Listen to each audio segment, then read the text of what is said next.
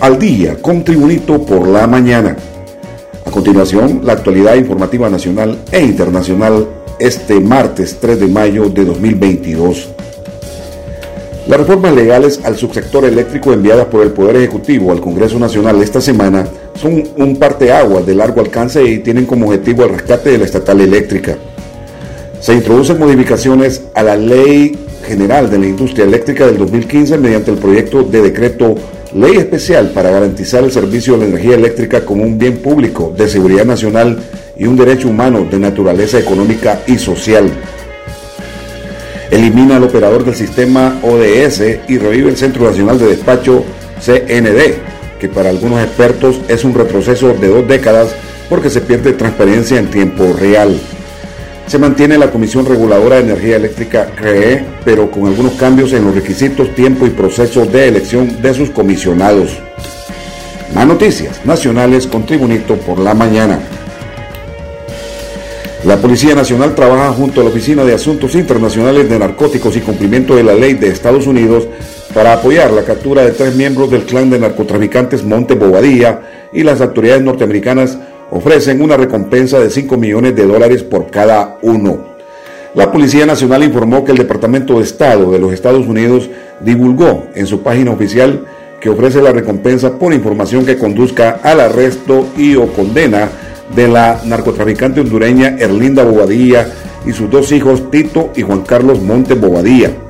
De acuerdo con el boletín informativo de recompensa, sus roles de Erlinda Tito y Juan Carlos de liderazgo en la organización narcotraficante Montes han crecido significativamente desde el arresto en 2017 y la extradición a Estados Unidos en 2019 del tercer hijo de Erlinda, Noé Monte Bobadilla.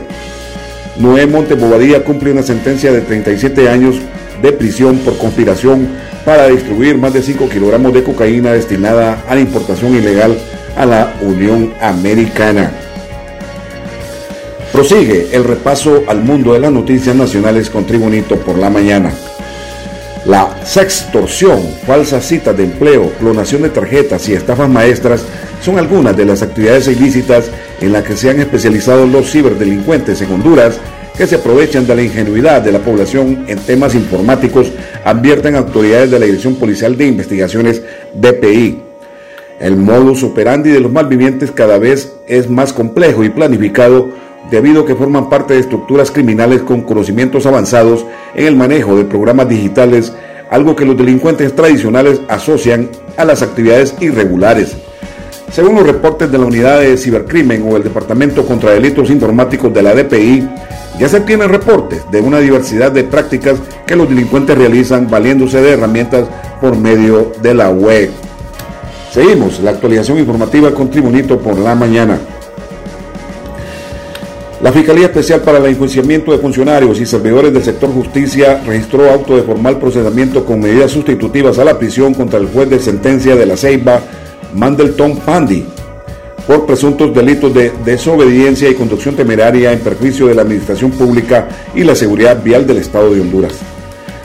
La jueza de letras decidió otorgar al señor Tom Pandi un sobreseimiento definitivo en relación a los ilícitos penales de lesiones graves y atentado el juzgado mantiene las medidas cautelares sustitutivas de presentación periódica cada 15 días ante la Secretaría de la Judicatura, así como la prohibición de salir del país sin la autorización del juez competente. Continuamos con las noticias en Tribunito por la mañana. Unos 500 millones de lempiras en medicamentos serán comprados mediante un mecanismo directo que aprobó el Consejo de Ministros, informó el secretario de Salud, José Manuel Matiu. Según el funcionario, se persigue acortar los tiempos de adquisición de fármacos. Matthew reveló que él votó en contra de eliminar el fideicomiso para la compra de fármacos, pero el Consejo de Ministros decidió lo contrario, de forma que el otro año esperamos hacer las licitaciones normales. Más noticias con Tribunito por la mañana. Otro nuevo golpe al narcotráfico asestó ayer la Fiscalía Especial contra el Crimen Organizado junto con la Dirección de Lucha contra el Narcotráfico a tres hermanos empresarios a quienes les aseguraron 132 bienes inmuebles entre casas, terrenos, carros, empresas, cuentas bancarias y embarcaciones por supuestos nexos con el tráfico de drogas y lavado de activos. Bajo la operación Coral, la Dirección de Lucha contra el Narcotráfico procedió al aseguramiento de 85 bienes inmuebles entre casas y lotes de terrenos de una colonia propiedad de los investigados. De igual forma se procedió con el congelamiento de unas 34 cuentas bancarias de las cuales no se precisó el monto total de lo asegurado. Asimismo se les aseguraron dos empresas, dos embarcaciones, una lancha y nueve vehículos, informó la Fiscalía. Se trata de los señores José Abraham Moya Cruz, Rubén Alfonso Moya Cruz y Fausto Antonio Moya Cruz, y las sociedades mercantiles Moya Marine Enterprise y Moya Contractor ubicadas en la Ceiba Atlántida. En las noticias internacionales, desde Washington se informa, un anteproyecto de opinión deja entrever que la Corte Suprema de Estados Unidos podría disponerse a anular el fallo del caso Roe contra Wade de 1973 que legalizó el aborto en todo el país, según un reporte publicado por Político el lunes.